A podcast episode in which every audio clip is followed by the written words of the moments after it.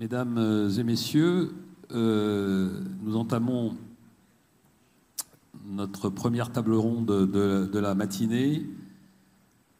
Et euh, cette table ronde concernera euh, les marines euh, militaires et le fait maritime et la conflictualité en mer, et en particulier dans cette zone sensible que nous étudions depuis maintenant une journée et demie.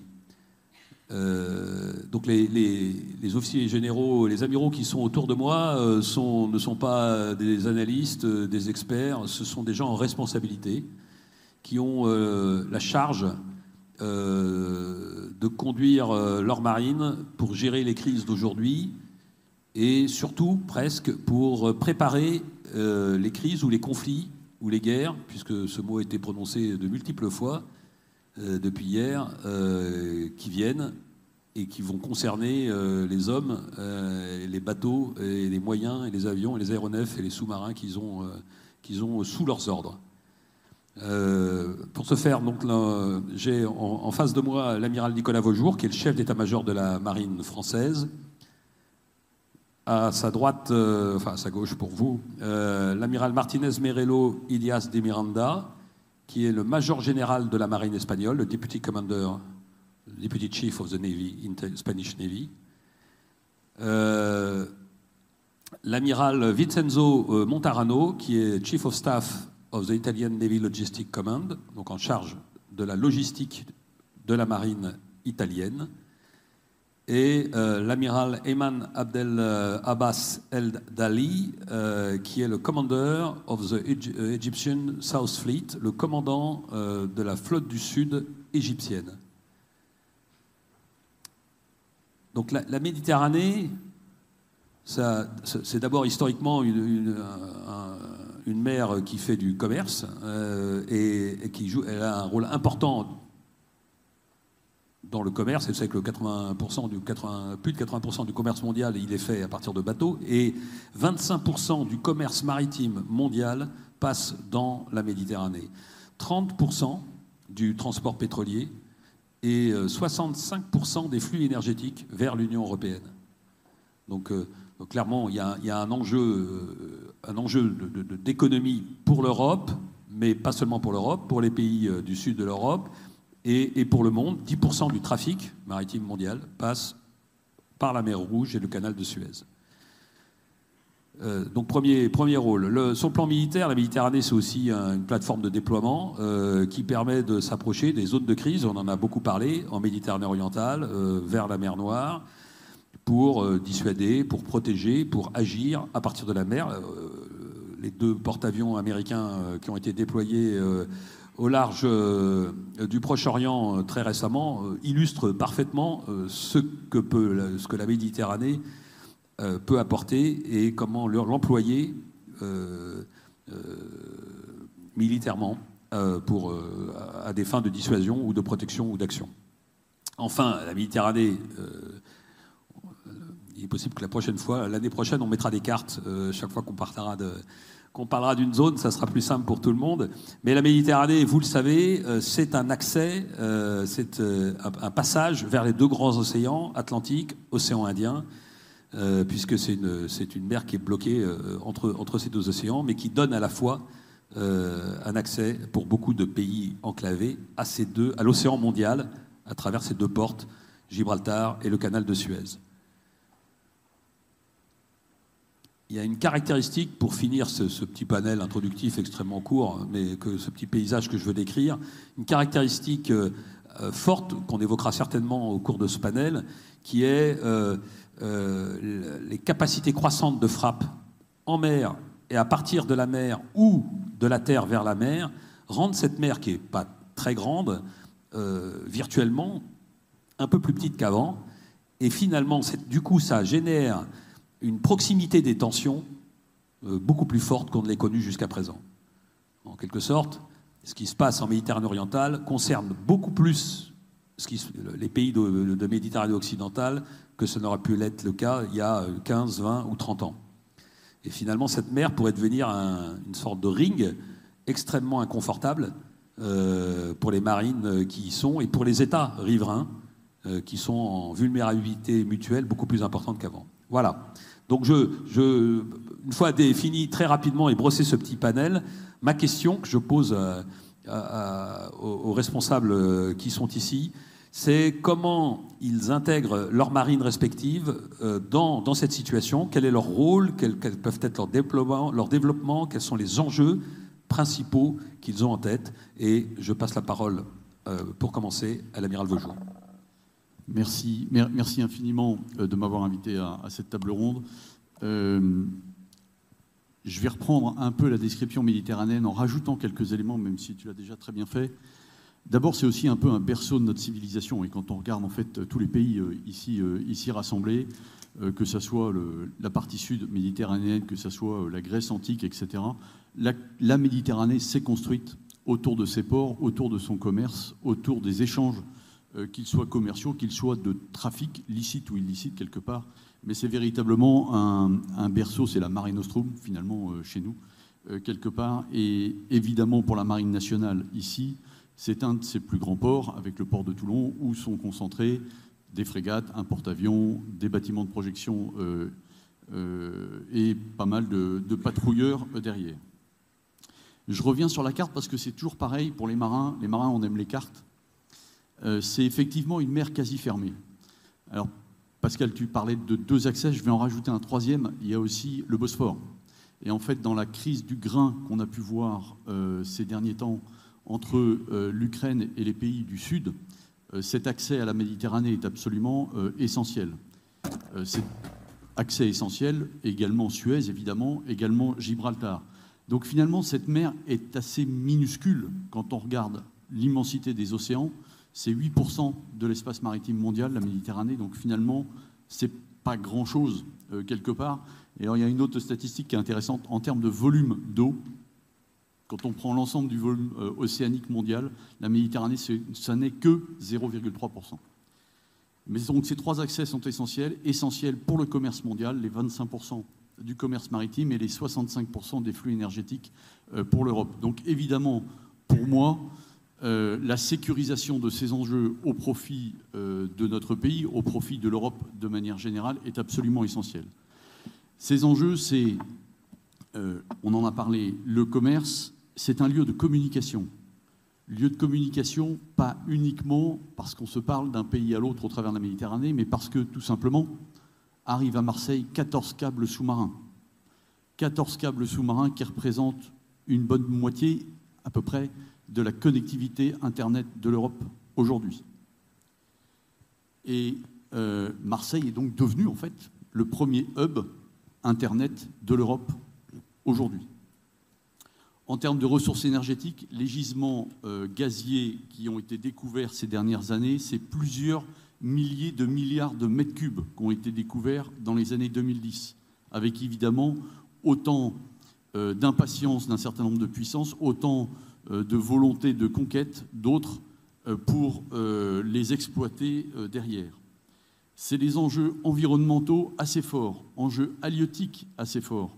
On connaît tous euh, la problématique de la pêche, euh, la pêche en Méditerranée, la pêche au thon rouge qui a été régulée euh, avec bonheur finalement, puisqu'aujourd'hui on arrive à reproduire la ressource, mais c'est aussi pas mal de potentiel de friction derrière ces enjeux environnementaux. Et enfin, c'est évidemment des enjeux démographiques assez forts, avec une forte disparité entre le sud et le nord de la Méditerranée, et qui provoque évidemment un certain nombre de transferts, entre guillemets, des mouvements migratoires et beaucoup de drames humains euh, que l'on essaye de contenir, avec des pays qui se retrouvent en première ligne à devoir gérer un certain nombre de choses dessus.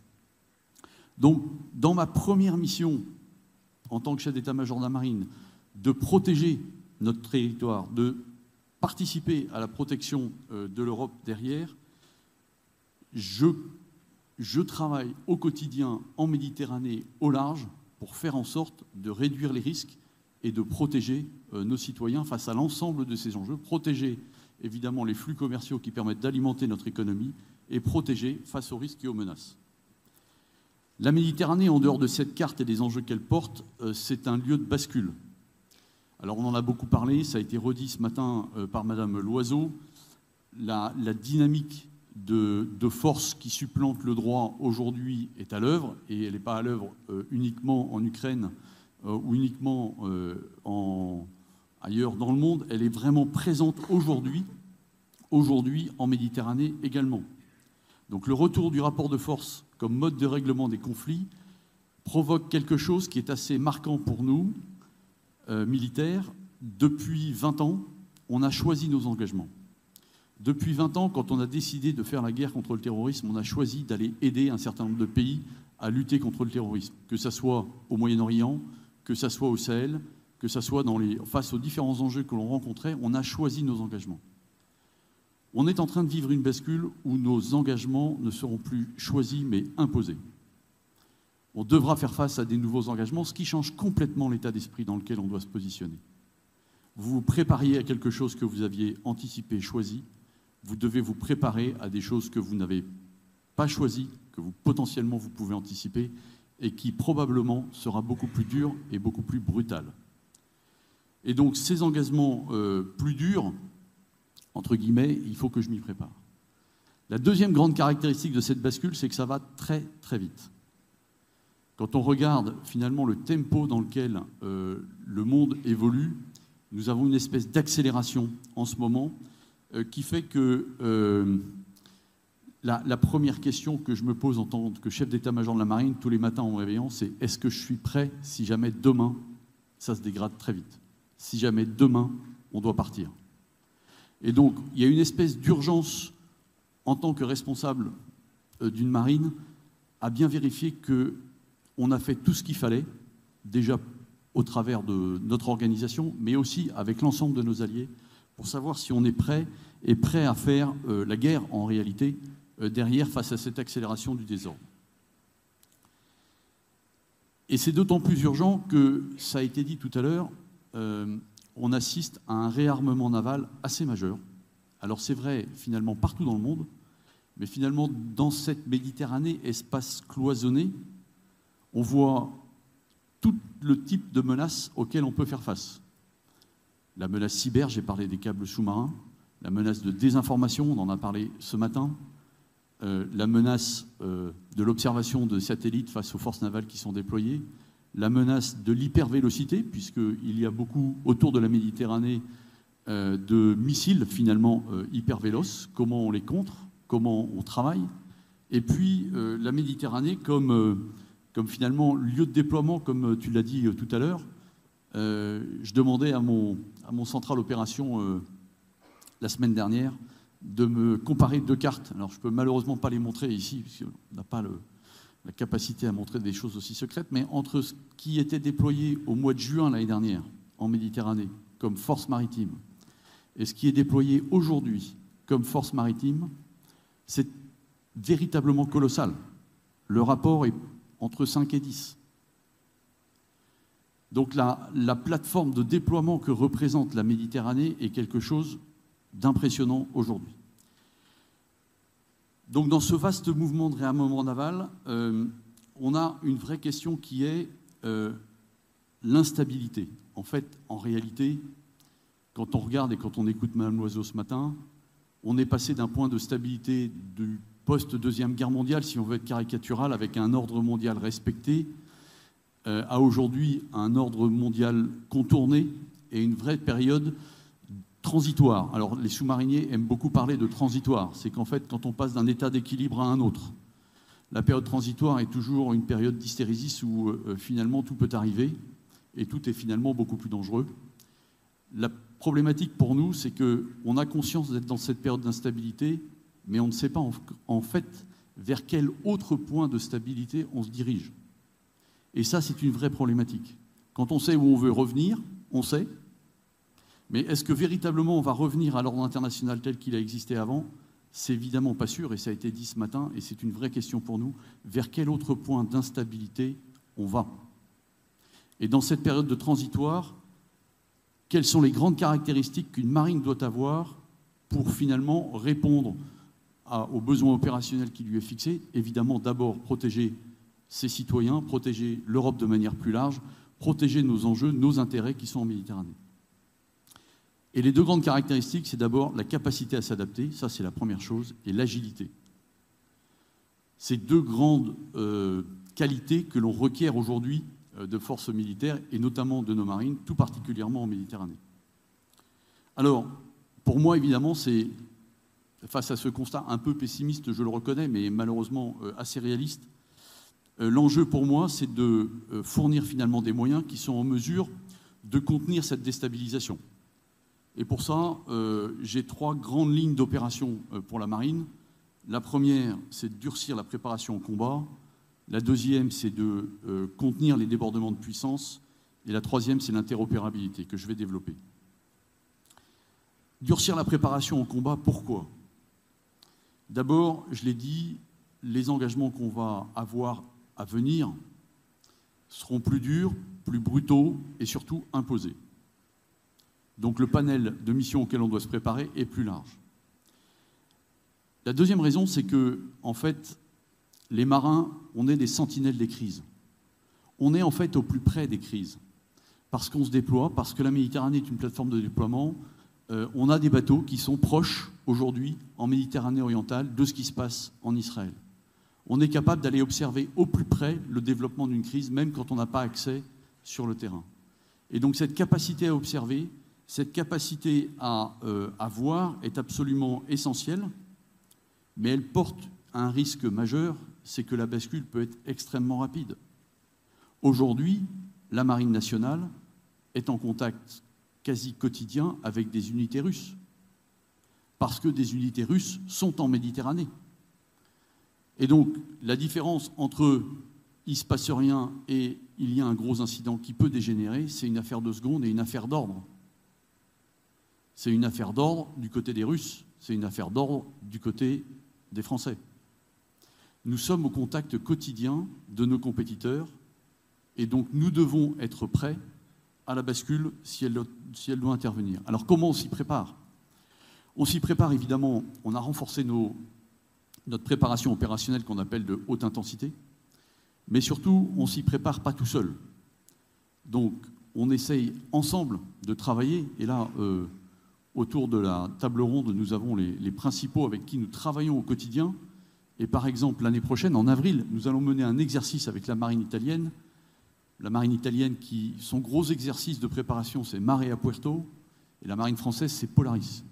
Nous avons décidé en commun, avec le chef d'état-major de la marine italienne, de faire ça ensemble, au sud de Toulon, à côté de l'Italie, de façon à se préparer ensemble durcir notre niveau de préparation. C'est absolument essentiel. C'est une première réponse. La deuxième chose, c'est que face au débordement de puissance, dans ce renouveau du dialogue stratégique, si on doit parler de dialogue stratégique, on a ce qui se passe aujourd'hui en Méditerranée orientale et de fait, comme tu l'as dit Pascal, l'arrivée de porte-avions est un message stratégique américain pour expliquer ce qu'ils entendent et comment ils entendent contenir euh, la crise actuelle. Si vous regardez un tout petit peu en arrière, mais pas si loin, les déclarations de Vladimir Poutine autour de l'utilisation de l'arme nucléaire est également un dialogue stratégique. Donc ce renouveau du dialogue stratégique est absolument essentiel. Il avait été peut-être un petit peu oublié, mais aujourd'hui, les forces maritimes font partie du panel d'options pour adresser des messages stratégiques.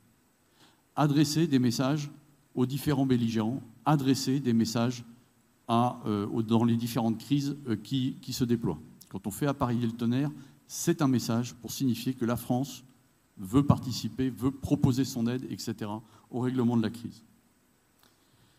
Alors, ces signalements stratégiques, évidemment, il faut, euh, il faut apprendre à les, à les maîtriser. c'est absolument essentiel. Et c'est quelque chose que l'on travaille, que l'on travaille au quotidien, de façon à ce qu'on puisse décourager finalement un compétiteur d'aller plus loin. Et c'est bien ça, contenir un débordement de puissance, c'est montrer que nous sommes prêts, adaptables, réactifs, en mesure de s'engager de façon à ce que l'équation du compétiteur soit compliquée en face et qu'il se contienne dans, les actions qu'il mène. C'est ce que notre chef d'état-major des armées dit, gagner la guerre avant la guerre. En fait, il faut se positionner, se positionner extrêmement rapidement, de façon à contenir ces fameux débordements de puissance.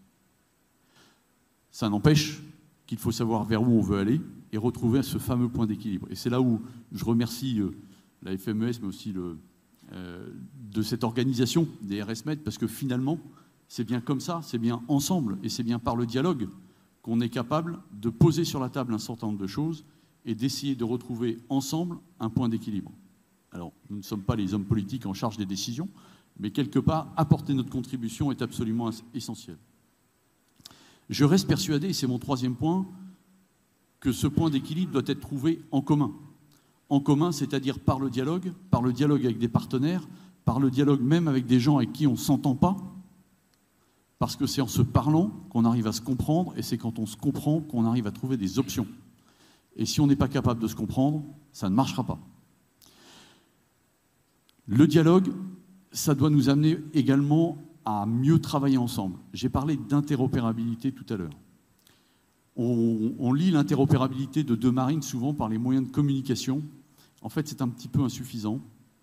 L'interopérabilité, c'est trois choses. C'est effectivement être capable de se parler, c'est la première chose. La deuxième, c'est être capable de travailler ensemble, et là, c'est des procédures que l'on travaille au quotidien, en exercice, avec l'ensemble des pays qui sont autour de la table ici, on travaille au, quotidien en exercice. Mais le troisième point qui est le plus important, c'est la confiance. La confiance entre deux pays, la confiance entre deux chefs militaires, elle est essentielle. Mon objectif, avec les chefs d'état-major euh, des marines qui entourent la Méditerranée, c'est qu'on se connaisse suffisamment pour que le jour où il y a un problème, on s'appelle. On s'appelle et on est capable de se dire si c'est bien, si c'est pas bien, pour mieux comprendre ce qui est en train de se passer et mieux analyser la situation. La confiance est absolument essentielle si l'on veut travailler ensemble. Alors aujourd'hui, on a des exemples. Il y a plein d'exemples des exercices qu'on a menés, mais le dernier en date, l'exercice Milex de l'Union européenne, neuf nations, 2800 militaires qui ont été rassemblés en Méditerranée au mois d'octobre, en appui de la boussole stratégique dont on a parlé avec Mme Loiseau tout à l'heure, c'est un pas en avant dans l'interopérabilité, c'est un pas en avant dans la compréhension des autres. C'est absolument essentiel. On a des exercices avec le Maroc, que je salue euh, ici, mais avec l'Égypte, évidemment, l'Italie, l'Espagne, euh, qui sont présentes autour de la table. C'est absolument essentiel. Alors, je ne vais pas aller beaucoup plus loin, parce que la Méditerranée vraiment me passionne, mais je répondrai bien volontiers à vos questions derrière.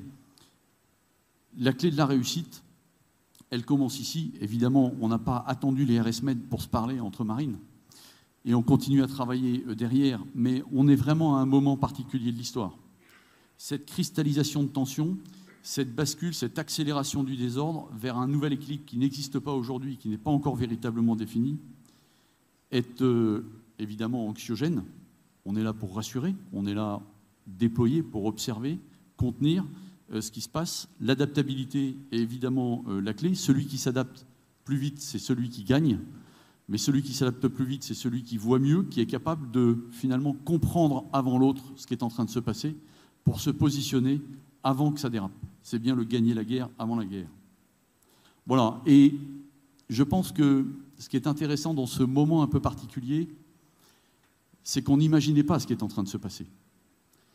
Et ce que je demande à mes troupes aujourd'hui, c'est de lutter contre, c'est une espèce de punchline en conclusion, euh, de lutter contre le déni d'accès mental.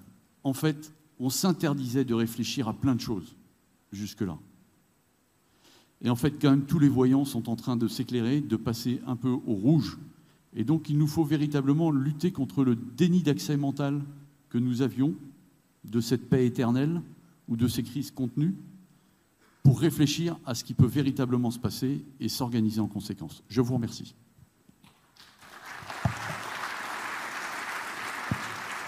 Merci. Merci Nicolas. Euh, amiral, euh, point de vue espagnol sur ce même sujet Tout d'abord, tout d'abord, je tiens à remercier aux organisateurs et à la Marine nationale pour l'aimable invitation à participer à cette rencontre entre marines longeant la route au sens large du golfe Persique à l'océan Atlantique. En reprenant ce qu'a dit euh, le chef d'état-major de la marine française, il faut, toujours dire que le futur toujours nous surprend. C'est quelque chose qu'il faut savoir. Donc, quand même, je veux, je veux, partir de faire encore une analyse de la zone pour après euh, répondre à votre question. Donc, euh, c'est vrai, vous l'avez dit, C'est bien connu qu'environ un 90% du commerce mondial transite par les voies maritimes internationales. Il est donc essentiel qu'elle soit sûre pour que le marché mondial fonctionne. De plus, dans un monde globalisé, la sécurité des routes maritimes ne peut pas être divisée en tranches et tout incident sur un point de la route finit par avoir des effets négatifs sur d'autres acteurs ou d'autres zones géographiques. La route maritime entre le golfe Persique et le détroit de Gibraltar est confrontée à une grande diversité de risques et de menaces de différentes natures réparties sur toute sa géographie. C'est une route longue où se concentrent quatre des six points de passage les plus importants du monde. Je reviens encore à la géographie, non C'est Hormuz, Mad el-Mandeb, Suez et le détroit de Gibraltar, auxquels s'ajoutent le golfe d'Aden et la mer Rouge, où les risques et les menaces se multiplient. Vous l'avez dit aussi, c'est la route principale de trafic d'hydrocarbures vers l'Europe. Aussi, elle est empruntée par la grande majorité du frais général en vrac ou en conteneur, en provenance des grands exploitateurs asiatiques vers l'Europe. De plus, cette route, il faut le voir aussi dans la géographie, elle couvre environ un quart de la circonférence terrestre. Elle s'étend de 15 ouest à 70 est et de l'équateur à 40 nord. Il s'agit sur la ligne, et elle se situe sur la ligne de séparation entre différents mondes. Il s'agit tout d'abord d'une séparation économique entre l'Europe et l'Afrique, ou entre la péninsule arabique et l'Afrique, mais aussi d'une séparation religieuse entre le christianisme et l'islam, ou entre les mondes sunnites et chiites, avec même la présence latérale d'Israël, le monde juif. Il s'agit donc d'une route sur la ligne de fracture, soumise de manière répétée à des secousses quasi sismiques. Il convient aussi également d'analyser la présence des grandes puissances qui profitent de la confrontation dans la zone grise ou hybride, essayant de résoudre leurs différends de manière indirecte en renforçant leur présence dans la région, et les alliances qui en découlent. Je pense à la Russie en Syrie et maintenant au Soudan, en Libye ou dans la région subsaharienne, ainsi qu'à la Chine, le long de la bande allant de la Corne d'Afrique aux côtes atlantiques, sans, oublier les États-Unis en Israël, dans le Golfe Persique ou en Europe méditerranéenne. Enfin, il convient de rappeler que la route longe deux continents aux difficultés immenses et de nature très différentes qui sont source d'instabilité majeure et donc de préoccupation pour la paix mondiale. Afrique, un continent aux multiples difficultés, qui possède d'immenses richesses naturelles, mais qui ne bénéficie pas toujours à ses habitants, mais contribue également à leur malheur en raison des pillages qu'ils subissent. Nous pouvons citer la pression démographique subsaharienne qui atteint les côtes méditerranéennes européennes, principalement l'Espagne, la Grèce ou l'Italie. Mais il faut aussi évoquer d'importants différents États, de Soudan, Érythrée et Éthiopie, ou les deux Libyes. Si nous nous tournons vers le sous-continent du Moyen-Orient, nous assistons à une lutte profonde pour la suprématie dans le monde musulman entre l'Arabie saoudite et l'Iran, ainsi qu'entre l'ensemble du monde musulman et l'existence de l'État d'Israël. Je ne voudrais pas conclure cette revue de la route sans parler de la Méditerranée orientale et de l'influence de la Turquie et de la Russie. La Turquie impose un modèle d'islam modéré associé à son développement économique qui lui permet de diriger un courant néo-ottoman servant de référence à de nombreux pays musulmans. La Turquie est entravée par ses conflits frontaliers avec la Grèce pour certaines îles de la mer Égée, qui restent en grande partie à un niveau de tension locale en raison de leur appartenance comme pays membre à l'OTAN. Quant à l'ambition de la Russie de rétablir sa zone d'influence en Europe de l'Est, soutenue par sa puissance militaire et son potentiel énergétique, elle se manifeste tant par l'invasion de l'Ukraine que par l'intimidation exercée sur les pays auxquels elle fournit son gaz et son pétrole. La Russie entretient également de bonnes relations politiques et stratégiques avec la Syrie, dont elle est le principal fournisseur d'armes. Ces dernières années, elle a également profité de la pression croissante, aussi bien politique qu'économique, de la communauté internationale sur l'Iran pour renforcer son influence et resserrer ses liens avec Téhéran. Cette position de la Russie augmente la tension des relations avec l'OTAN, l'Union européenne et des pays tels que les États-Unis, la Turquie ou Israël. À ces dynamiques qui peuvent devenir des sources de risques et de menaces, il convient d'ajouter une dynamique globale, représentée par les, menaces dans le multidomaine. Les risques et les menaces de toute la route ne se limitent pas au niveau maritime. Ces points d'attention dont nous avons parlé se développent aussi dans les autres domaines, tels que l'aérien, le terrestre, le cyberespace ou le cognitif. Nous ne pouvons pas nous contenter de la vision maritime de ces menaces, car la plupart d'elles sont, d'une origine hybride. Et ceux qui cherchent à compromettre la sécurité de cette route sauront utiliser efficacement des moyens non pilotés, des armes non conventionnelles, le, le monde de la désinformation, les attaques cybernétiques et le contrôle de perception. Il convient de considérer la forte probabilité d'utilisation de drones avec des armes simples contre des navires de grande valeur, des installations portuaires ou des infrastructures logistiques.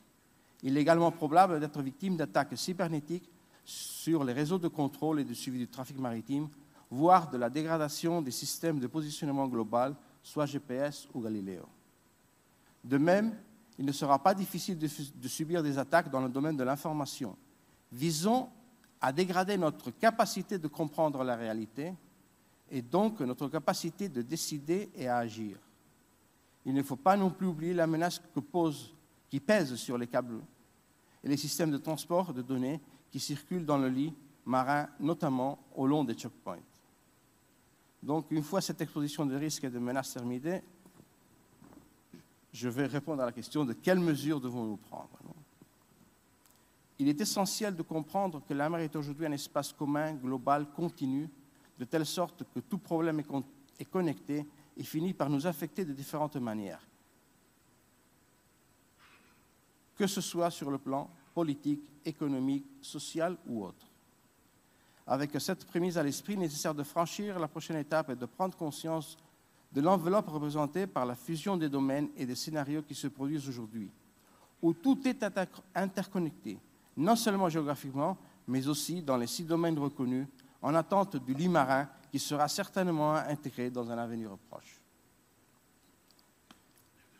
Les nations influentes le long de cette route entre le golfe Persique et la Méditerranée doivent envisager la possibilité d'augmenter et d'améliorer leur présence dans les zones d'intérêt, que ce soit en tant que membres des organisations internationales de sécurité, OTAN, Union européenne, Combined Maritime Forces, Union africaine, qu'individuellement ou par le biais d'initiatives conjointes entre nations. Cette augmentation de la présence doit s'accompagner d'un renforcement de l'échange d'informations et de données permettant une meilleure défense de nos intérêts. De nos jours, il est essentiel de disposer de la supériorité de l'information, c'est-à-dire à comprendre ce qui se passe, et à partir de là, de protéger à la fois cette information et les processus de prise de décision. Une fois cela acquis, il est nécessaire d'être en mesure d'influencer le processus de prise de décision des autres acteurs en cas de besoin, afin de façonner l'espace de bataille cognitif en notre faveur.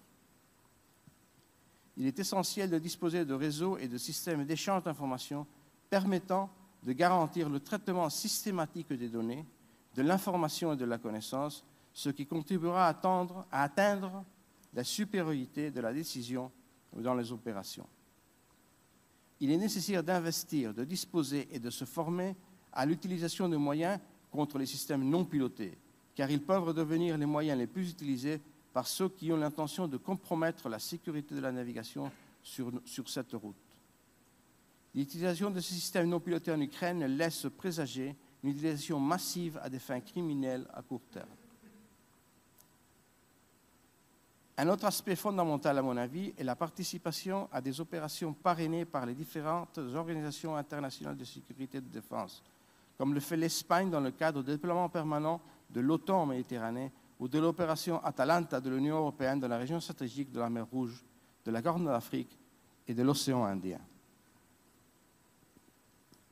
Faire partie de ces opérations apporte de la valeur en termes de visibilité, de stratégie de communication et d'influence dans la région, y compris la coopération avec les États côtiers, ce qui permet d'accroître l'efficacité des missions menées. Je ne veux pas passer sous silence la présence dans le golfe de Guinée, Il semble que cela, ne fasse pas partie du programme de cette table ronde, car, mais comme je, l'ai déjà dit, en analysant la route, ce qui se passe en Afrique subsaharienne finit par affecter les côtes méditerranéennes. Sans chercher à opérationnaliser la zone, ce qui est un sujet à éviter pour ne pas froisser les sensibilités des États riverains, au contraire, nous devons créer un forum d'échange entre l'Espagne, la France, l'Italie et le Portugal, c'est en strict ordre alphabétique, pour coordonner notre présence et obtenir une visibilité continue dans le golfe de Guinée tout au long de l'année. En ce qui concerne le, conflit en Israël, il faudrait, il faudrait, attendre à son évolution.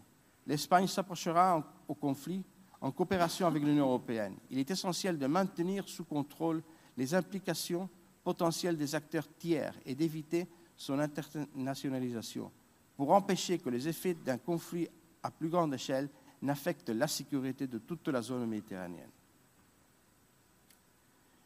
Ainsi, je considère une grande utilité la contribution des marines européennes au processus de renforcement des capacités dans plusieurs pays riverains tout au long de la route maritime, afin de favoriser le développement des structures et de procédures permettant d'élever leur niveau de sécurité maritime.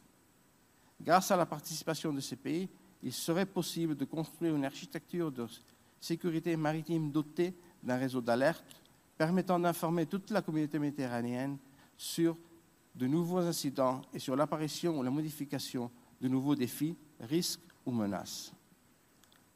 La création de centres de coordination maritime dans ces pays constitue un exemple pour resserrer des liens de cohésion entre les pays contributeurs à une route maritime plus sûre. Nous pouvons également souligner, par exemple, les efforts de l'Égypte pour maintenir la sécurité dans la zone nord de la mer Rouge, du canal de Suez et de ses accès. Toutes ces initiatives doivent s'accompagner d'une meilleure intégration des communautés maritimes et de pêche dans les opérations de sécurité maritime. Ces flottes jouent un rôle majeur et il est essentiel de pouvoir influencer leurs contributions afin d'améliorer la connaissance de l'environnement maritime. Cela permettrait d'établir une symbiose dans laquelle vous pourriez mieux comprendre leurs mouvements et leur vulnérabilité tout en leur fournissant des informations et des risques, ainsi que des conseils et une protection. Enfin, il est nécessaire de souligner particulièrement la protection de l'environnement, car à mon avis, la sécurité maritime implique également de lui apporter une certaine attention à moyen terme. Cette, protection est étroitement liée à l'avenir de la pêche et à la prospérité de l'une des plus grandes sources de revenus sur, cette route allant du Golfe Persique à la Méditerranée, c'est-à-dire le tourisme sur nos côtes. Ces deux domaines, la pêche et le tourisme, sont un enjeu majeur pour l'économie et le développement social des pays riverains et sont en danger si l'environnement marin n'est pas préservé dès aujourd'hui. Il est essentiel de sensibiliser la population aux effets de la pollution et à l'importance de la conservation marine pour réduire les déversements et favoriser la protection de l'environnement. Il serait donc opportun de parvenir à des accords régionaux pour systématiser la lutte contre la pollution en mer, tant depuis la côte comme depuis les navires qui croisent au long d'elle. L'investissement dans la recherche scientifique constitue également une contribution importante à l'étude de l'impact de la pollution sur l'écosystème et sa relation avec la santé humaine. Pour conclure mon intervention, je souhaite mettre l'accent sur une zone d'intérêt majeur pour l'Espagne, le point d'étranglement où se termine notre itinéraire depuis le golfe Persique. C'est le détroit de Gibraltar et ses approches occidentales qui vont au-delà des Canaries. Il s'agit d'un emplacement stratégique critique, associé à divers risques et menaces. Beaucoup sont communs tout au long de la route et d'autres lui sont propres à cette zone. Un risque spécifique du détroit et l'immigration irrégulière et le trafic de drogue. Cette zone représente la dernière barrière vers l'Europe, aussi bien pour une énorme quantité d'êtres humains poussés hors de leur pays au sud du Sahara, que pour le trafiquant de drogue en provenance d'Amérique centrale et du Sud. Cela pose de grands défis en matière de sécurité et humanitaire. Une grande partie de la solution à ces activités illicites réside au Maroc, avec lesquelles l'Espagne a une bonne coordination pour trouver une solution globale au problème en impliquant toutes les administrations publiques concernées. Pour faire face à ces risques et menaces, la marine dispose de moyens navals en présence permanente en long de la route, plus spécifiquement dans les endroits où nos intérêts sont plus menacés. Ainsi, nous contribuons à la sécurité avec nos pays voisins, amis et alliés, car la coopération multilatérale, multilatérale est le seul moyen d'assurer la sécurité maritime de, de cet espace d'intérêt commun. Merci beaucoup. Merci, Amiral.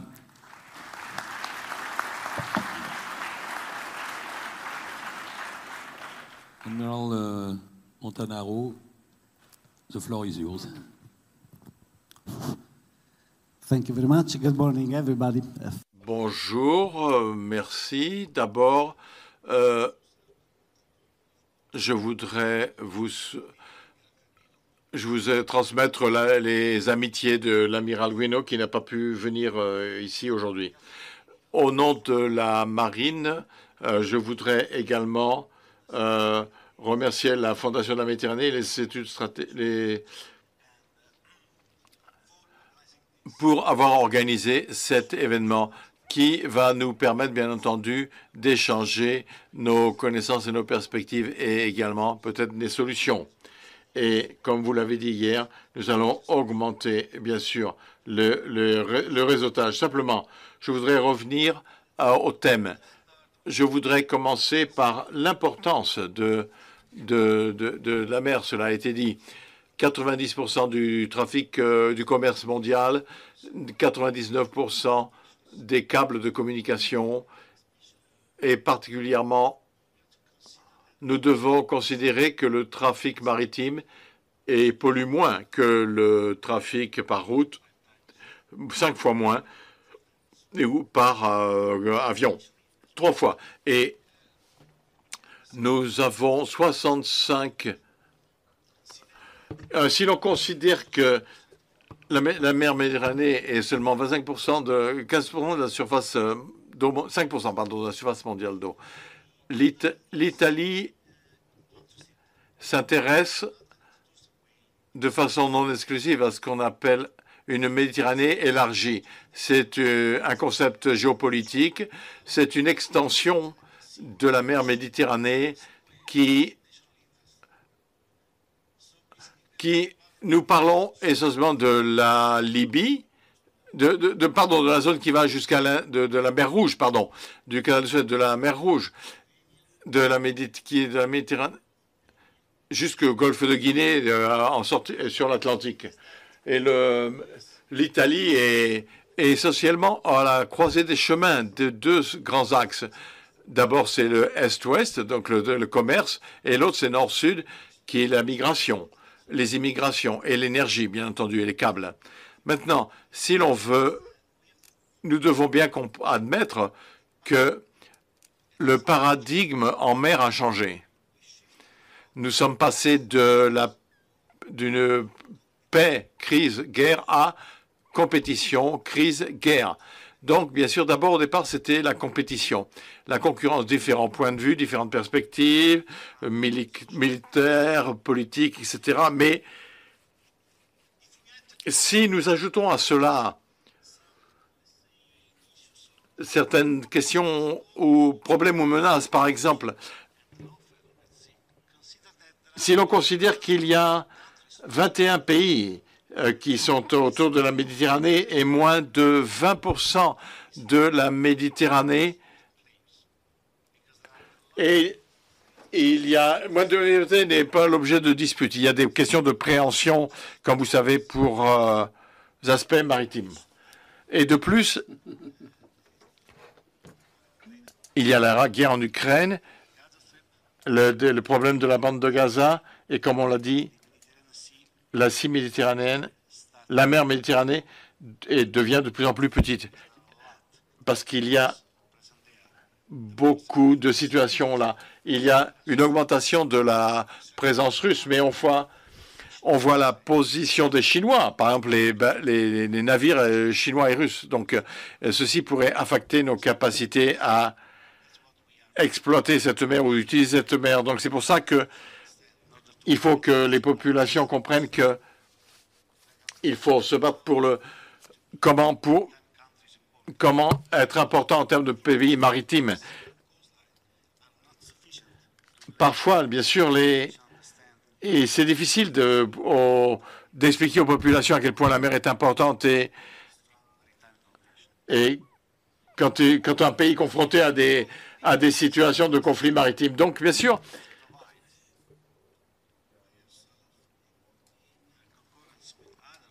en accord avec d'autres euh, marines, nous travaillons sur la sécurité maritime et nous reposons sur trois piliers principaux. La, conduite d'activité d'action maritime, la, la prise, l'information et la surveillance maritime et également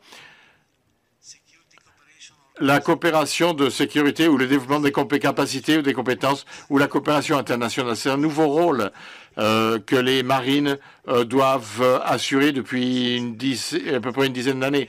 Parce qu'en fait, nous devons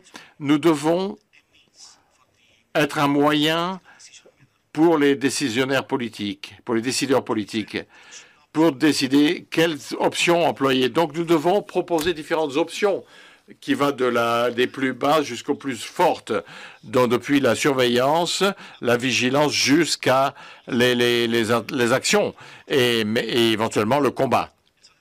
Donc, comment établir ceci?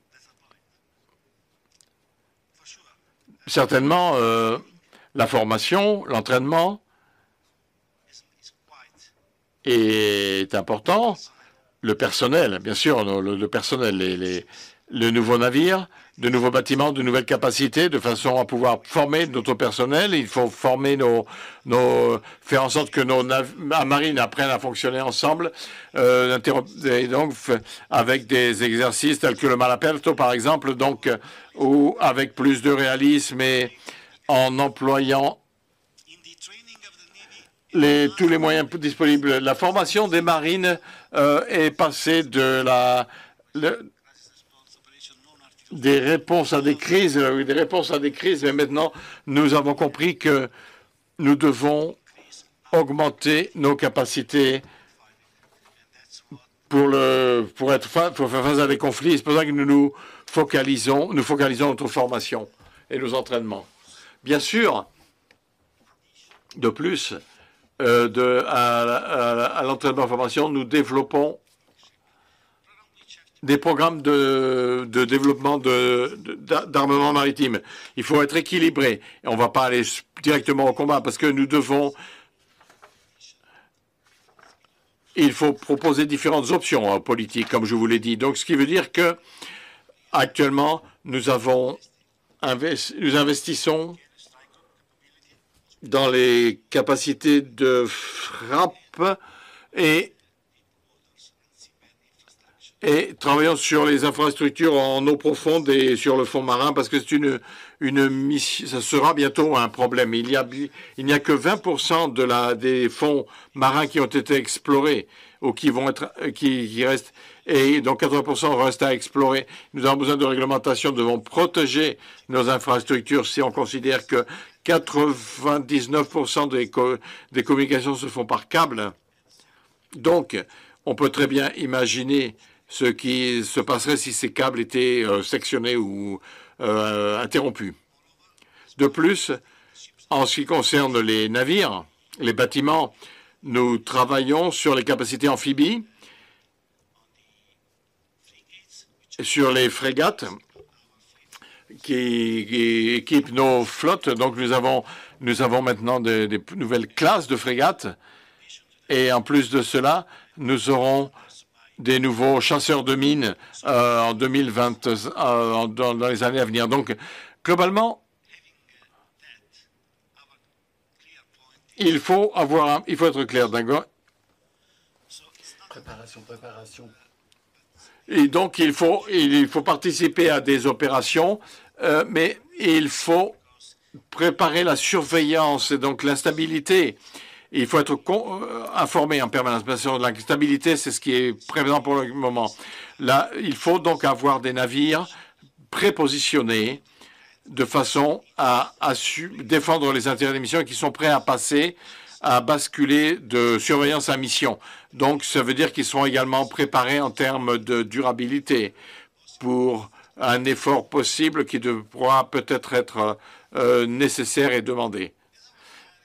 Dans d'autres domaines d'intérêt, c'est ce qu'on appelle la mer élargie. Nous sommes maintenant dans la mer Méditerranée avec les, les opérations nationales que la Fonda Chico, qui est un système de, de, surveillance des fonds marins, donc pour de la Sicile à l'Albanie, du sud-est de l'Italie, et, euh, et nous faisons partie, nous participons à des activités de l'OTAN et dans la mer Méditerranée et dans la mer Baltique également. Et nous, et nous, nous, nous travaillons à des activités au niveau de l'Europe également, en Afrique du Nord. Donc, nous travaillons avec les, sur l'opération française Agénor et nous, sommes, nous représentons également, euh, nous sommes présents dans le golfe de Guinée pour euh, défendre les intérêts. Donc, nous pouvons faire tout ceci par une sorte de d'ensemble de, manœuvres. Nous déployons les navires dans différents euh, parties, euh, différentes zones qui peuvent, seront prêts à intervenir au besoin et euh, prêts à changer les missions, comme je vous l'ai dit, si cela est nécessaire. Nous pensons également, en plus de la préparation et de la, et de la formation, que qu'il y a un besoin de coopération internationale et de développement des compétences. C'est-à-dire qu'il faut avoir des, des, des relations euh, bilatérales euh, dans des, de façon pratique pour développer des capacités pour, pour arriver à un ensemble de capacités qui vont nous permettre de réagir et d'être et de répondre à toutes les menaces qui pourraient se présenter euh, sur ces voies maritimes. Et euh, nous faisons partie de l'initiative 5 plus 5, ce qui veut dire que les, les cinq pays du Nord avec les cinq pays du Sud en Méditerranée, également une initiative dans la LSCGI, donc qui est le, le groupe de l'initiative d'interopérabilité du groupe européen. Donc il y a, il est important de noter que le progrès que nous, les avancées que nous avons fait dans la coopération avec la marine française, la marine américaine, euh, comme j'étais l'année dernière l'officier en commande du groupe italien, euh, maritime italien et groupe naval italien, pardon, et c'était véritablement euh, une très bonne occasion non seulement de montrer les capacités et l'intention de la mission, mais de nous connaître et de travailler ensemble pour apprendre à travailler ensemble. Le point, et là je termine, je, je, nous devons considérer plusieurs choses. J'ai écouté, euh, on parle de coopération de travail commun, mais ce qui est important, lorsque l'on a les mêmes euh, intentions, la clé du succès, c'est l'interopérabilité, mais l'interchangeabilité. Donc, des, parce qu'il y a, ce sera le clé du succès pour nos. Nous devons réfléchir à la durabilité abattre notre personnel, mais nous devons réfléchir à la manière dont nous pouvons travailler ensemble et la possibilité d'utiliser un navire français ou un navire espagnol dans un groupe d'intervention navale italien et vice-versa, parce que c'est là où nous, c'est vers quoi nous devons aller pour montrer nos capacités à travailler ensemble pour, euh, bien sûr, défendre nos intérêts euh, communs. Voilà, j'ai terminé. Merci beaucoup.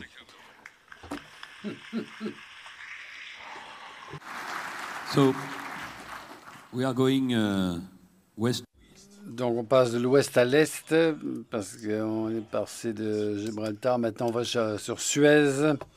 Et euh, amiral, quel est votre point de vue de l'Égypte? Donc, mesdames, messieurs, admiraux, hmm, donc bonjour et merci de m'avoir invité à cette table ronde très importante. Alors, d'abord, je voudrais remercier le, commandant des forces navales euh, égyptiennes. Il vous envoie ses meilleurs voeux. Donc, euh, la discussion ici ben, montre que la Méditerranée est un problème très vital, essentiel. Ça protège une zone commerciale très importante qui connecte le Moyen-Orient, l'Afrique et l'Europe. Et c'est également, finalement, avec les, enjeux de, de, piraterie, de menaces diverses et variées.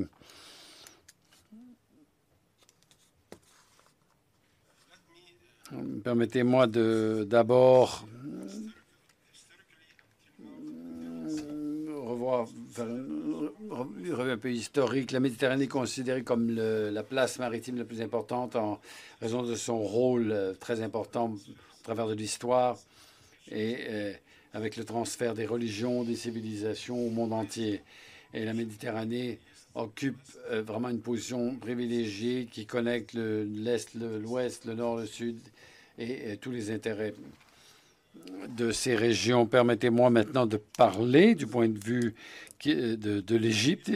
Évidemment, l'Égypte a une situation tout à fait particulière du fait qu'elle euh, présente des frontières avec des pays, euh, avec le canal de Suez finalement, qui, et, ça joue un rôle très important pour ce qui est d'économiser du temps pour, les, euh, pour le transport des marchandises, que ce soit commercial ou militaire, euh, grâce à ce canal de Suez euh, qui connecte finalement l'océan Indien, la mer Rouge avec la Méditerranée et par le canal de Suez, la mer Rouge également aussi.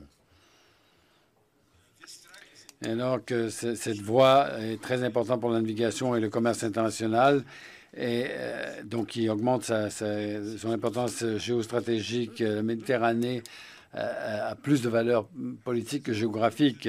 Elle ne se limite pas aux unités qui euh, sont présentes sur place, mais ça va au-delà pour inclure les unités politiques qui sont liées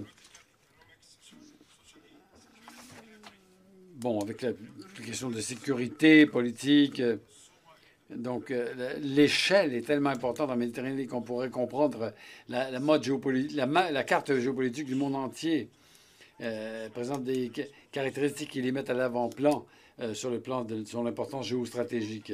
Alors, cette importance affecte les pays qui sont riverains de la Méditerranée parce que c'est au cœur d'un réseau très complexe, très complexe d'intérêts, de, euh, de, buts, d'objectifs et de puissance mondiale. Le résultat de cela, c'est que l'histoire de la Méditerranée est considérée comme, comme un résumé finalement de l'histoire des relations internationales basées sur l'équilibre des forces entre les pays. C'est un peu la synthèse de mes régions de la mer Méditerranée. Euh, est une région qui est au cœur finalement euh, des conflits idéologiques et de la sécurité internationale. La concurrence entre les, puissances régionales et globales et mondiales, euh, finalement, ben, c'est un endroit où on se bat pour le contrôle.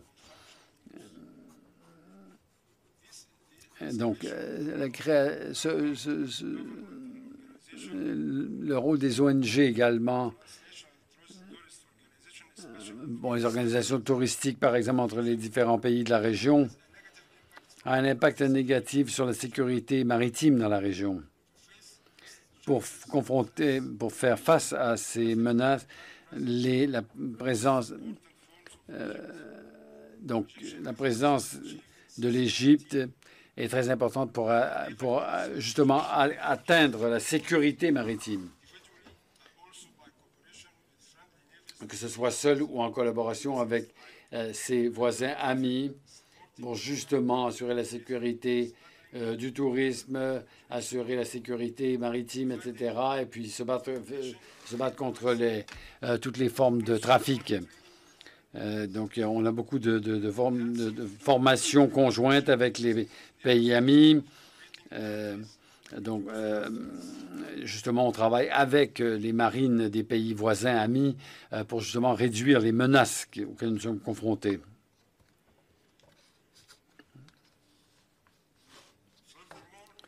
De plus, les pays maritimes ont pris des étapes pour augmenter, pour améliorer leur capacités navales. Ils ont accru le nombre de patrouilles exactement, investi largement et partagent les renseignements, les informations, etc., avec les pays voisins amis. donc, on a rencontré certains succès à ce niveau, y compris justement le fait d'intercepter des navires qui s'adonnaient au trafic divers.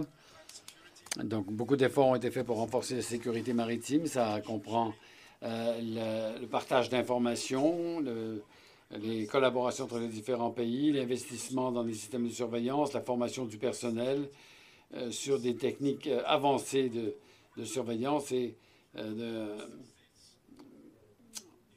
donc, pour conclure, la sécurité maritime dans la Méditerranée reste un défi important. Les facteurs, justement, ben, politiques économiques, ben, conduisent à des menaces différentes, donc, qui impliquent une approche collaborative pour assurer la sécurité des routes maritimes, protéger la vie et justement se battre contre le crime et protéger le tourisme. Merci beaucoup. Merci.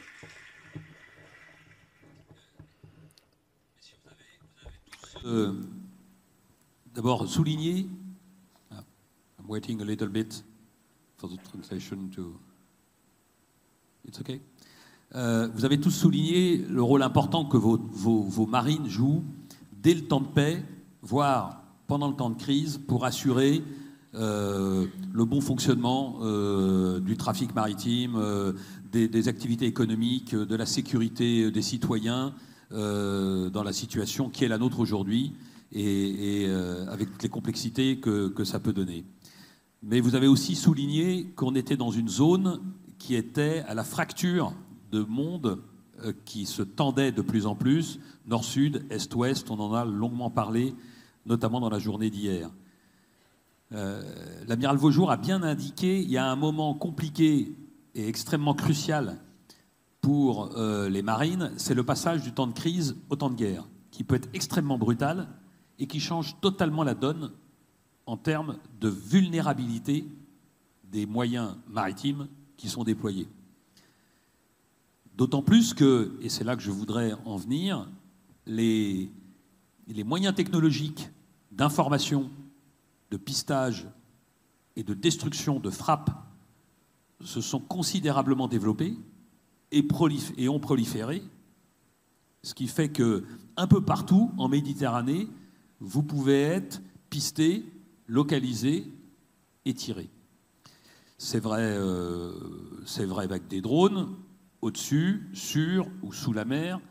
C'est vrai avec des missiles qui portent de plus en plus loin et qui peuvent aller de plus en plus vite. C'est vrai grâce à la diffusion des satellites euh, qui sont de plus en plus généralisés et qui vous permettent d'avoir une situation de plus en plus précise sur l'eau. Euh, et c'est vrai avec d'autres moyens techniques que vous, que vous connaissez, ou alors la, cyber, les moyens, les moyens d'attaque se sont diversifiés.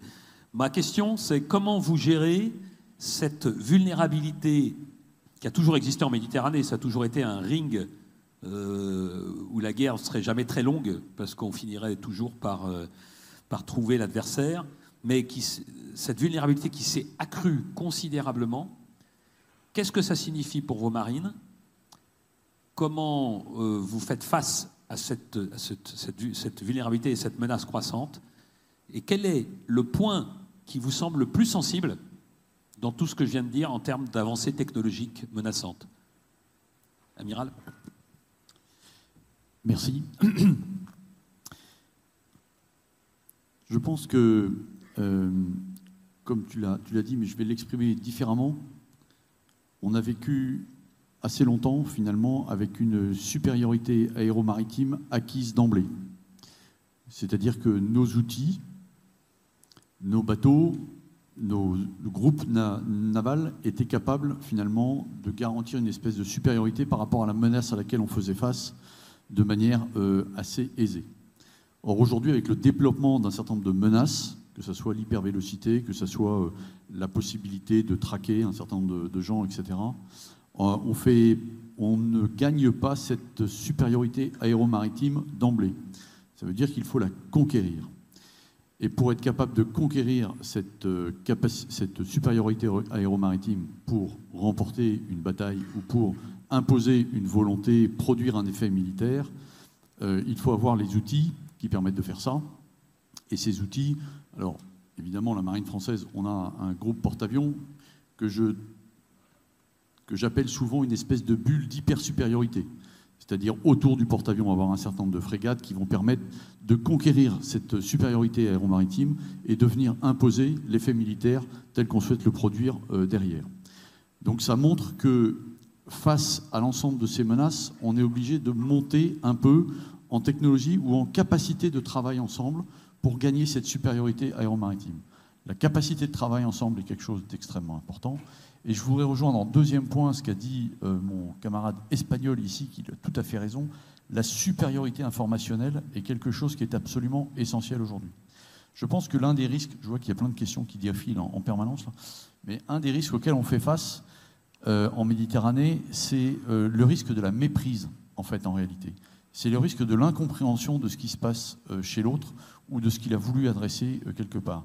Ce risque d'incompréhension peut entraîner un dérapage. Quand la tension arrive à son paroxysme, le moindre dérapage peut faire basculer euh, du temps de crise au temps de guerre, comme, euh, comme tu l'as dit tout à l'heure.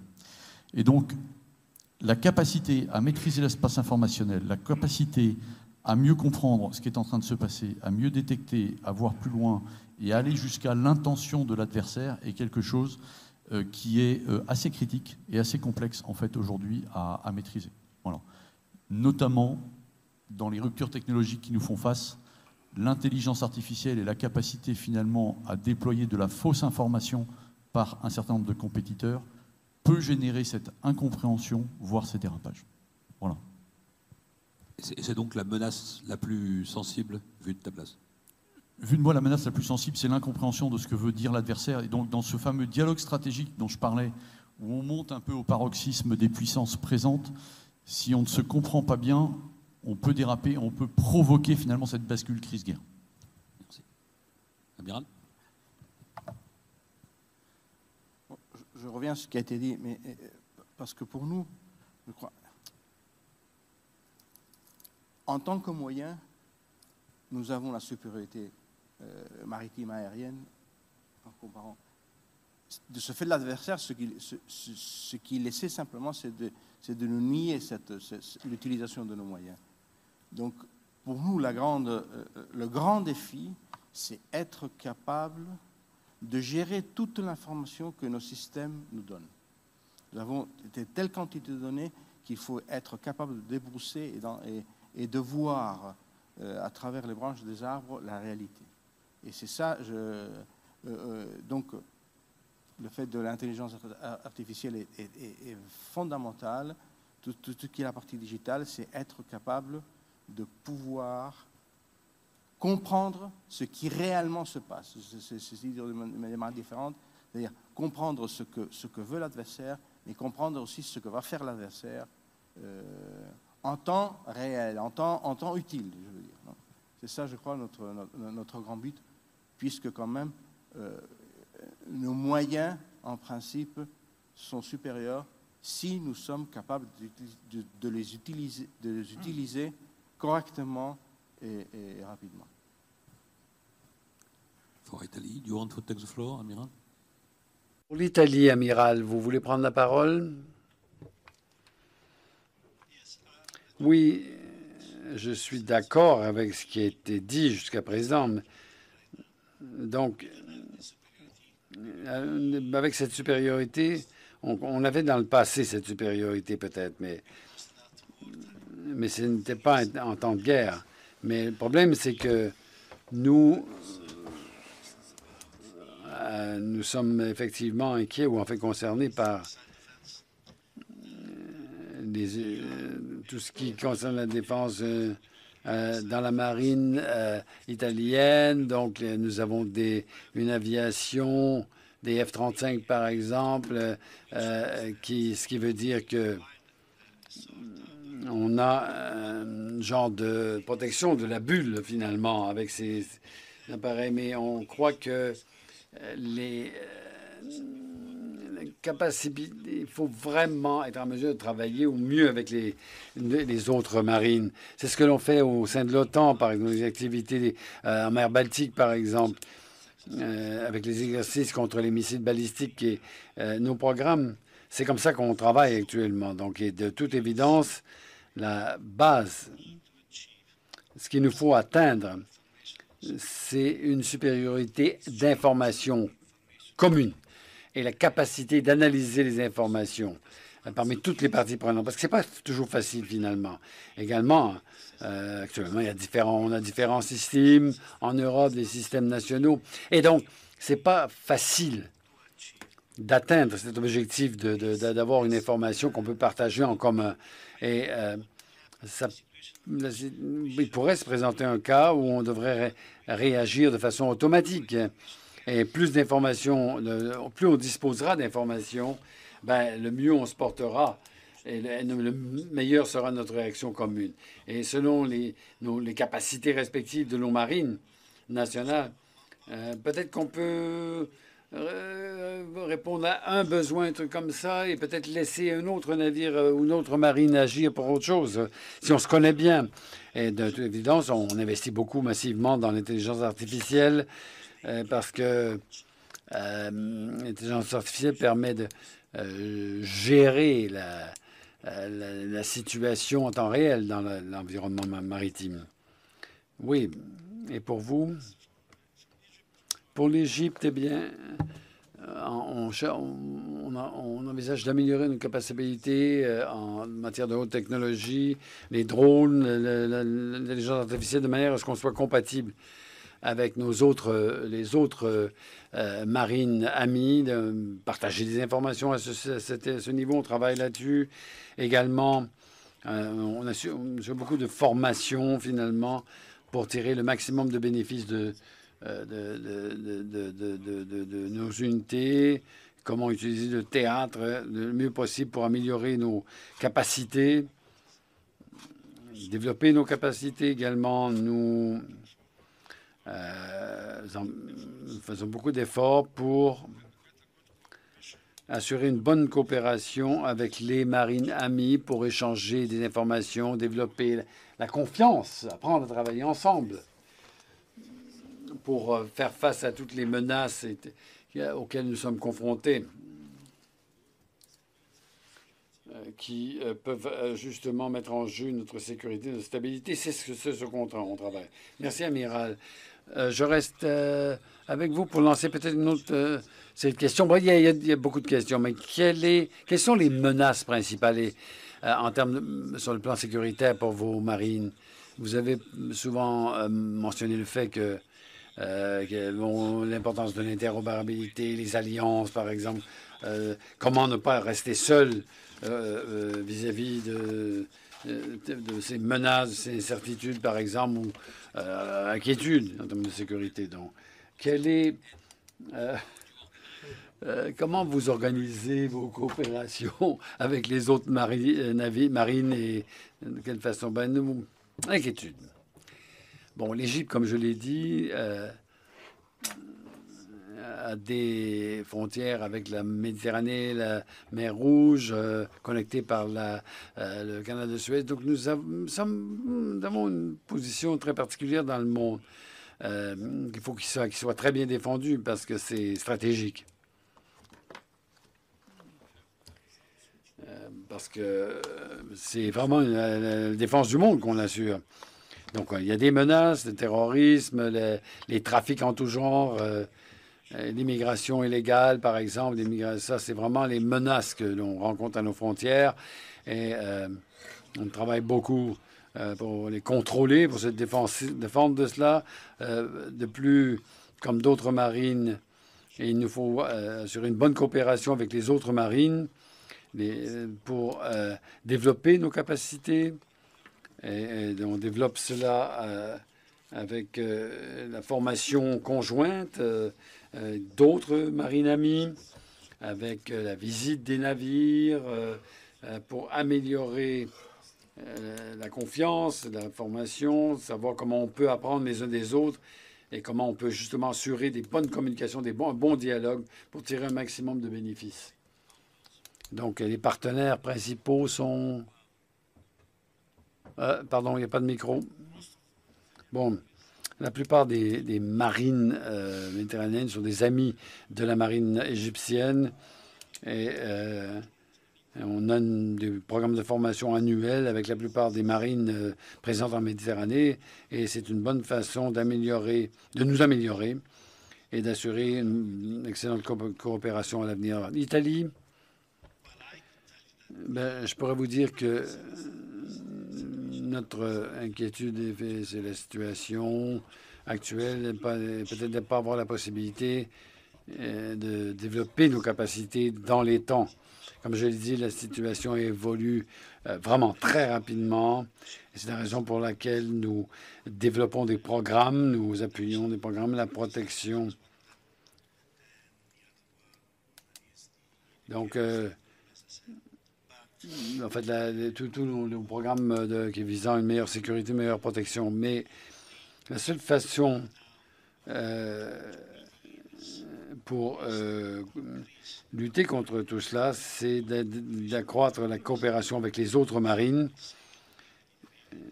euh, qui, de la Méditerranée, au sein de l'OTAN par exemple, mais également, comme je l'ai dit, d'accroître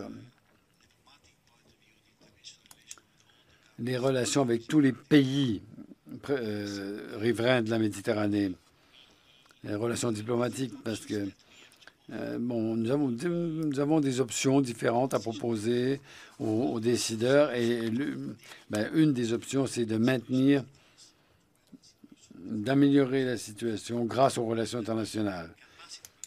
Et sur le plan des capacités, des capacités, bon, il y a des trous. Euh, on travaille avec différents pays, avec la marine française évidemment, Royaume-Uni, les, Américains, parce que nous croyons que le fait de travailler en commun, de travailler ensemble, ben, c'est euh, justement va nous permettre d'atteindre nos objectifs plus rapidement en termes de capacité, de capacité pour. Je ne sais, pas si je, je veux surprendre, mais pour moi, la grande menace, c'est que ce qui se passe en Méditerranée soit tenu au sérieux.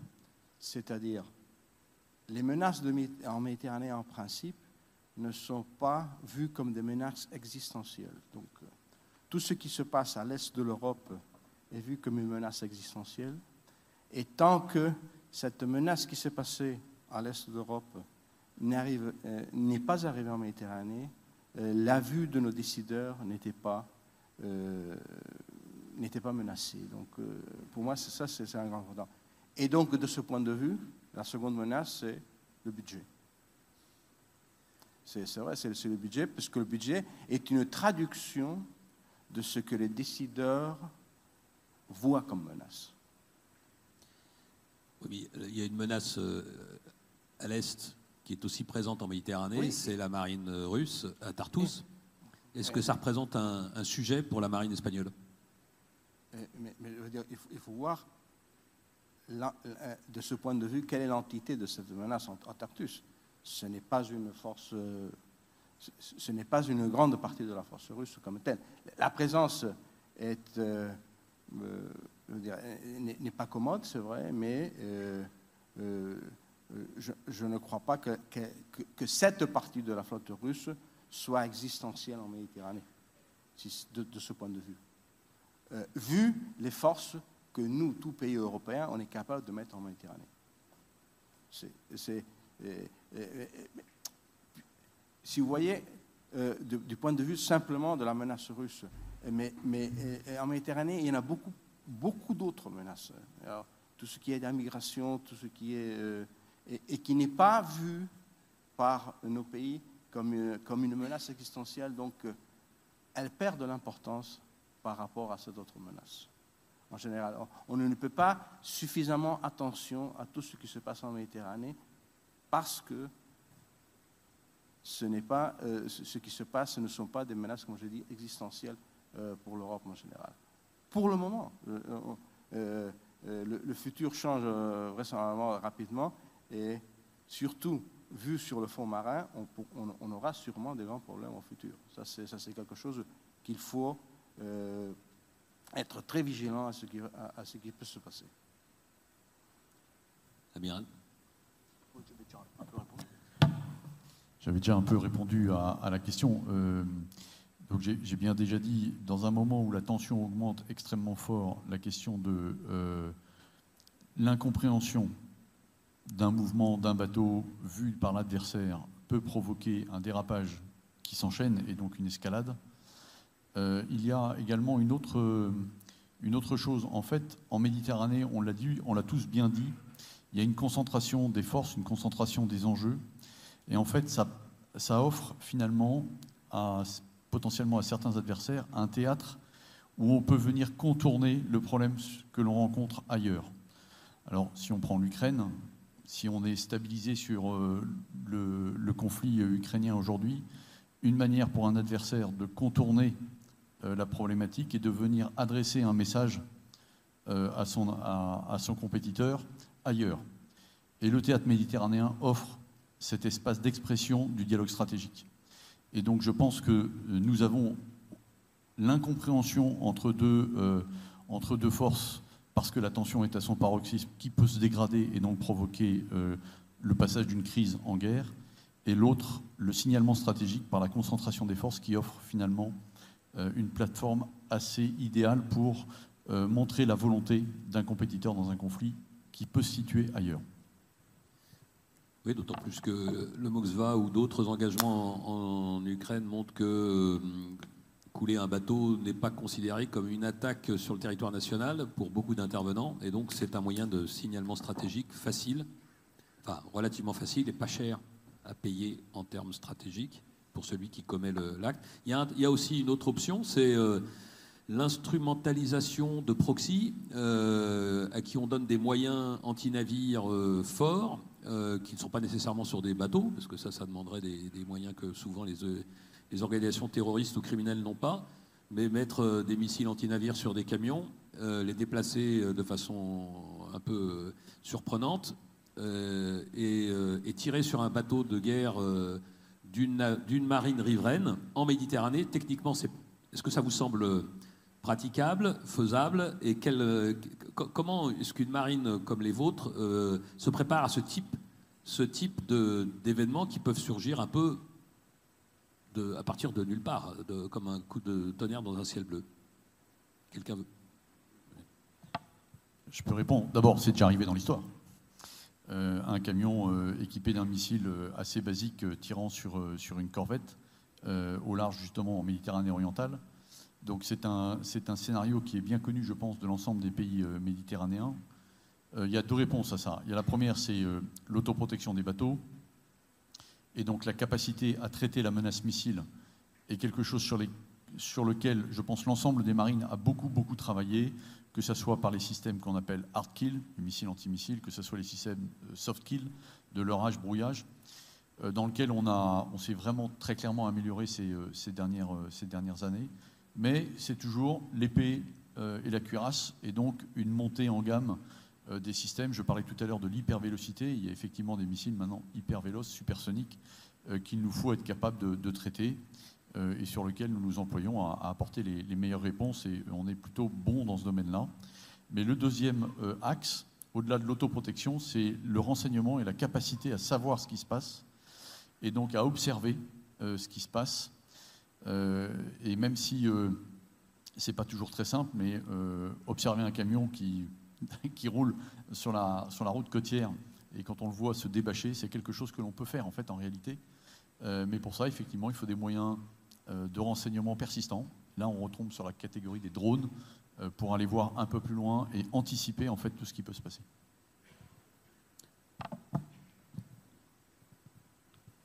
Vous avez parlé de missiles, c'est une arme sophistiquée. Il faut plutôt penser à des drones suicides, des choses comme ça, qui sont une chose bien, bien plus probable et bien plus facile, et bien plus facile à cacher en plus aussi. Donc, euh, c'est pas euh, même vendre des missiles très sophistiqués, même s'il y a un marché noir, même s'il y a une possibilité, c'est- plus difficile. Comme l'a dit l'amiral, je crois, euh, d'abord, c'est renseignement, c'est-à-dire il faut, euh, on pourra mieux répondre si on, si on, si on, si on sait à ce qu'on s'attend. Et ça, c'est fondamental, donc euh, être bien renseigné à que, que peut faire ou, que peut-on avoir euh, devant nous. Euh, nous avons les moyens pour en faire face, puisque, puisque nos marines, nous avons des moyens de haute gamme, mais ces moyens ont, d'abord, ils doivent être parés, donc on, doit avoir une certaine idée de ce qui peut se passer, et aussi, il faut qu'ils soient préparés, euh, puisqu'on ne peut pas être en permanence euh, couvrant euh, un, grand spectre euh, de menaces, parce que ce, n'est pas possible de le faire à l'actualité. Donc, le renseignement est fondamental, et, et- et- ce que je dis, c'est plutôt, plutôt que des grands moyens très sophistiqués, il faut très faire très attention à tout ce qui est drones, euh, ar- armes suicides de, de basse, euh, on va dire qualité, mais, mais, mais- mais pas trop, pas trop perfor- performant. Euh, je crois que les Américains en ont reçu euh, avec un simple bâtiment gonflable, ils ont reçu sur un côté des, des- des trucs comme ça, donc des choses qui sont inattendues, mais qui sont- ne sont pas très sophistiquées. C'est bien plus probable que d'avoir un, missile haut de gamme. Entendu. Même si le Hezbollah a déjà tiré des missiles anti-navires sur des bateaux. Any, any comment on this issue? No, I just would like to highlight how the intelligence is J'aimerais euh, parler de l'information, justement, du renseignement, parce que la meilleure option, c'est de les prévenir. hein. Et donc, euh, l'importance de l'information, bien comprendre ce qui se passe et être prêt à réagir. Donc, euh, moi, je pense que nous, avons la capacité de réagir dans, l'état actuel des choses, mais, mais la préparation, c'est vraiment... euh, L'information, c'est la chose la plus importante. disons. ce que vous avez dit. Et euh, en fait, je pense qu'on est. euh, on a l'impression de ne pas être d'accord, mais en fait, je pense que je suis assez d'accord. On a deux types de problématiques. On a l'usure et la décision. Comment j'use un adversaire et comment je remporte une bataille décisive? Quand on veut user un adversaire, on va utiliser effectivement des moyens, euh, peut-être euh, du bas du spectre, euh, qui vont grignoter un peu son potentiel, qui vont l'embêter, qui vont l'obliger à, consommer du potentiel, etc. C'est ce qu'on peut voir aujourd'hui en, Ukraine avec des drones de surface qui sont fabriqués très très rapidement et qui sont envoyés contre la flotte russe. On est dans une stratégie d'usure du potentiel de l'adversaire et donc dans une espèce de guerre d'usure. Et donc là, pour cette guerre-là, en fait, on doit être capable à la fois d'avoir nous-mêmes des, systèmes qui nous permettent d'user l'adversaire et être capable de traiter l'usure à laquelle on fait face. Ça peut être du drone suicide, ça peut être des, embarcations suicides, ça peut être un peu, un peu n'importe quoi. Il y a plein, plein de. La seule limite, c'est l'imagination euh, de nos compétiteurs. En revanche, il y a encore, et encore et toujours la bataille décisive. Et dans la bataille décisive, là, c'est effectivement une question d'épée de cuirasse technologique et où il faut être en mesure euh, de répondre à une menace beaucoup plus sophistiquée. Donc on est bien, dans les deux, mais effectivement, tu rappelais que euh, certaines milices avaient déjà en fait employé des missiles anti-navires et euh, on a pu voir également des choses remonter dans la mer Rouge très loin qui viennent également de milices et donc qui font pas font pas partie normalement de l'arsenal du bas du spectre. Je voudrais poser- il y, a, beaucoup de questions et euh, je vais faire un dernier tour et donc je vous, pose euh, deux questions en une et pour faire euh, pour, conclure. Il y a beaucoup de questions sur les alliances maritimes, euh, OTAN, autres qu'OTAN. Je vois que de tout en haut, il y a comment faire de la Méditerranée une mer qui serait libérée de tous les acteurs extérieurs en termes militaires, un peu comme ce que l'Iran propose pour le Golfe Persique. Euh, en clair, comment vous voyez, euh, c'est une question un peu politique, mais euh, est-il envisageable d'organiser la coopération des marines riveraines ou d'une partie de la Méditerranée de façon à renforcer la sécurité régionale Voilà. C'est- c'est- une que- question qui, mérite d'être posée. Euh, et puis, je voudrais que vous en profitiez pour ce dernier tour pour me donner très brièvement ce qui vous semble être la priorité de votre marine, le sujet prioritaire euh, du chef d'état-major de la marine euh, de votre pays aujourd'hui pour préparer la marine, au conflit de demain Amiral?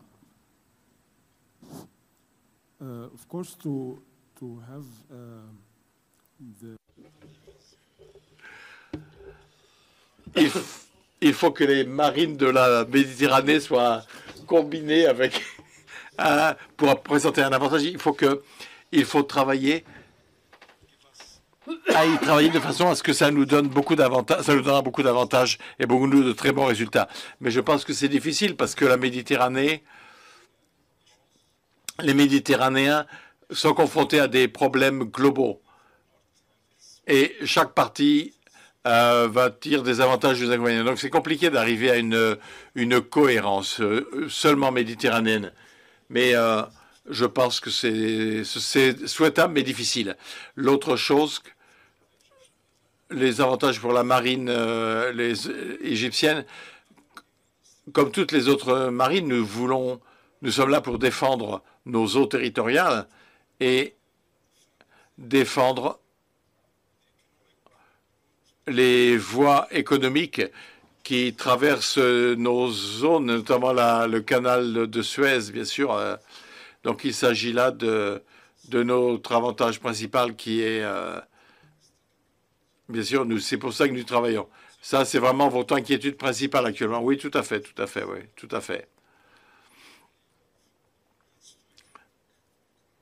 Bien sûr, nous, sommes une voie économique, une route économique, et donc c'est notre rôle d'assurer la sécurité, euh, faire en sorte que tout pour la région et pour le monde.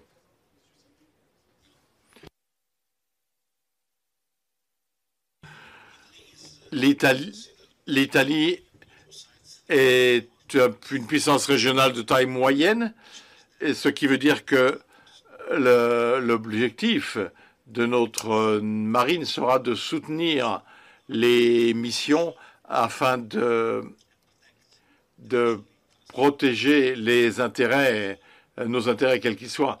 Et la clé de ces actions sont, font référence aux capacités, l'investissement, les programmes, le soutien euh, à l'industrie privée et le soutien à la coopération. Mais il y a également le, per- le personnel. C'est une des, points auxquels nous devons réfléchir parce que vous savez, euh, euh, être un marin, ce n'est pas une tâche facile, c'est une vie qui est difficile. Donc on réfléchit à notre personnel, on veut augmenter nos capacités. Et en termes de, encore une fois, mais et si une euh, alliance maritime est possible, oui, on a. On a des, la coalition, euh, on a une coalition, donc on, et euh, il y a l'Europe, il y a bien sûr, donc euh, tout est possible. Mais comme je vous l'ai dit, nous avons les moyens et les, alliances avec d'autres pays dépendent de nos gouvernements. Donc, il faut trouver des facilitateurs pour arriver et garantir une interopérabilité. Alliance maritime. Il y a une réponse politique que je ne peux pas faire. Et après, bon, ce que, doivent faire les marines, c'est la réponse technique à, ce- à cette situation politique. Et il faut toujours comprendre que nous avons une seule façon de s'entraîner, une seule façon de combattre, et nous sommes tous otaniens. Donc, notre partie technique sera otanienne des deux, des deux côtés de la rive de la Méditerranée, c'est-à-dire euh, les, pays du Sud aussi fonctionnent sur cette base technique. Euh, donc euh, ça, ça, se pourra, ça se se faire tant que le politique décide comment le faire. Et à la, partie, à la seconde partie, ça je peux, vous dire clairement, c'est que, comme dit mon chef d'état-major, l'homme habite sur la terre. Donc, il n'habite pas sur la mer. Donc, euh, ce qui est important pour la marine, c'est être capable d'influencer ce qui passe sur la Terre. Donc, euh, toutes nos capacités, notre grand but, c'est de maintenir nos capacités qui sont réellement capables d'influencer ce qui se passe sur Terre. Sinon, euh, on, aura une marine qui ne sera pas réellement importante du point de vue du pays. Merci. Amiral. Merci. Sur la, For the alliance, I think uh, there are several alliances in the Med region. If we talk about, of course, about the NATO groups, uh, naval groups, the European missions, be it uh, uh, by trilateral, quadrilateral formats, the five plus five between North and South countries, and and all they organize the discussion fora, which are essential. And then when we end up with a crisis, when we face a crisis that we don't always activate the fora, but we all, thanks to the fora and the zones, the places where you uh, uh, find uh, countries which can actually ask, work together because eventually we all face the same challenges in this uh, closed space. All the riparian countries face the same problems. So well, it's not one typical alliance. There will always a political will from several countries to act, and this will uh, create a coalition that will come to work either within the framework of Europe or 5 plus 5 or something else. So I think uh, we can always work because we know one another well. As to the priority of the Navy, well, we in France, we had a process of uh, military planning law which assigned us a, a budget and uh, we can agree capability. But uh, I will agree with my Italian uh, colleague, but human resources are essential because, as uh, the Spanish colleague said, we don't live at sea, but the maritime environment is very abrasive, and it's not a normal environment for uh, the for individuals. So we have to convince people that we face challenges. We have to go into it, join, ask them to join the Navy, stay, they stay in the Navy, they make progress in the Navy. We need to preserve the manpower, the, you know, highly efficient as it exists today in the long term. Gentlemen. Je, je retiens beaucoup de choses, mais je, quelques points de, de, de, de, cet échange. Le premier, c'est la communalité de, vos visions. Les marines, euh, vous avez cette caractéristique euh, d'être déjà, enfin, d'être en action dès le temps de paix dès le temps de crise, parce qu'il y a toutes ces missions de sécurisation du temps normal, la police de la mer, euh, la police environnementale, la police policière vis-à-vis de la criminalité, la gestion des crises, la montée des, crises de très basse intensité qui font le quotidien d'une marine, qui vous emploie à plein temps et qui vous oblige à vous déployer en plein temps. Et ça, vous le partagez. Et le, deuxième point, c'est cette euh, aptitude à travailler de façon un peu ad hoc avec euh, une marine euh, riveraine, quelle qu'elle soit. il y a ici trois partenaires de l'OTAN et de l'Union européenne, et puis un, partenaire qui est en dehors de ces formats, mais qui travaille très régulièrement et très facilement avec toutes ces marines, ce qui rend un peu caduque toutes ces questions de structuration, finalement un peu théorique, des, outils, comme, comme ça a été dit à plusieurs reprises et vous partagez aussi euh, justement cette spécificité qui fait que votre activité normale vous place à l'endroit où peut-être la guerre se déclenchera instantanément euh, et vous changerez totalement de monde avec le même outil, les mêmes équipages, les mêmes configurations et cette, euh, cette gymnastique, pas seulement intellectuelle, aussi concrète. Je pense que vous la, vous la vivez de façon un peu spécifique et je pense que c'est, moi en tout cas, c'est ce que j'ai c'est une, des, idées fortes que j'ai, que j'ai retrouvées de votre échange. Je vous remercie beaucoup de cet échange et merci à tous pour cette euh, participation.